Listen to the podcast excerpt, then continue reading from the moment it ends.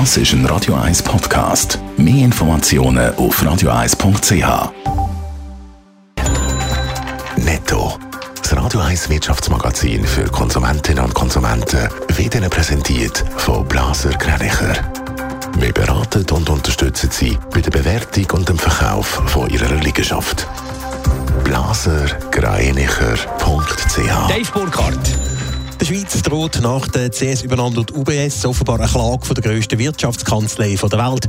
Laut dem Tagi ist eine Sammelklage von verschiedenen Investoren geplant. Es geht um Obligationen im Wert von 16 Milliarden Franken, die auf von der eidgenössischen Finanzmarktaufsicht FINMA auf einen Schlag wertlos geworden sind.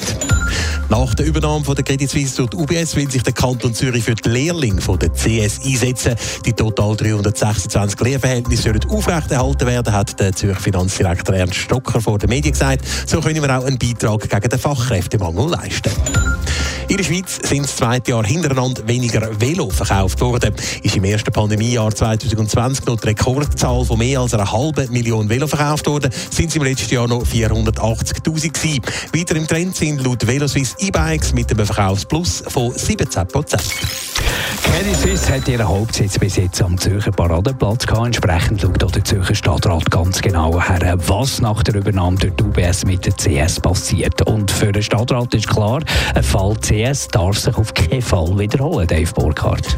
Gestern Nachmittag hat der Zürcher Stadtrat zur Medienkonferenz zu der CS-Übernahme durch die UBS eingeladen. Vertreten haben der Stadtrat die Stadtpräsidentin Corinne Mauch und der Finanzvorsteher Daniel Leupi. Und beide haben klar ihr Missfallen über die Vorgänge bei der CS zum Ausdruck gebracht.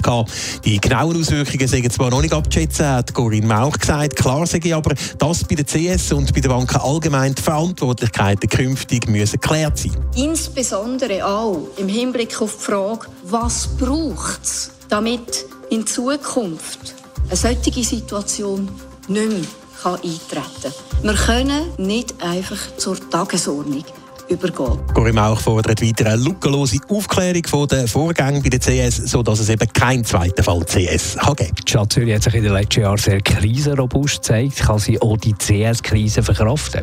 Der Finanzvorsteher Daniel Leupi der zeigt sich auf jeden Fall zuversichtlich, dass zum Beispiel Steuerausfälle sollten verkraftbar sein Allerdings macht es ihm auch ein bisschen Sorgen, dass es auf dem Platz Zürich bald nur noch eine Grossbank gibt. Konkurrenz belebt das Geschäft, es ist ein Player weniger rum.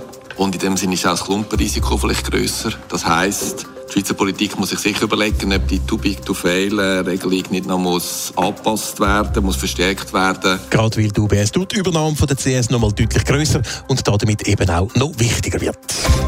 Netto. Das Radio 1 Wirtschaftsmagazin für Konsumentinnen und Konsumenten.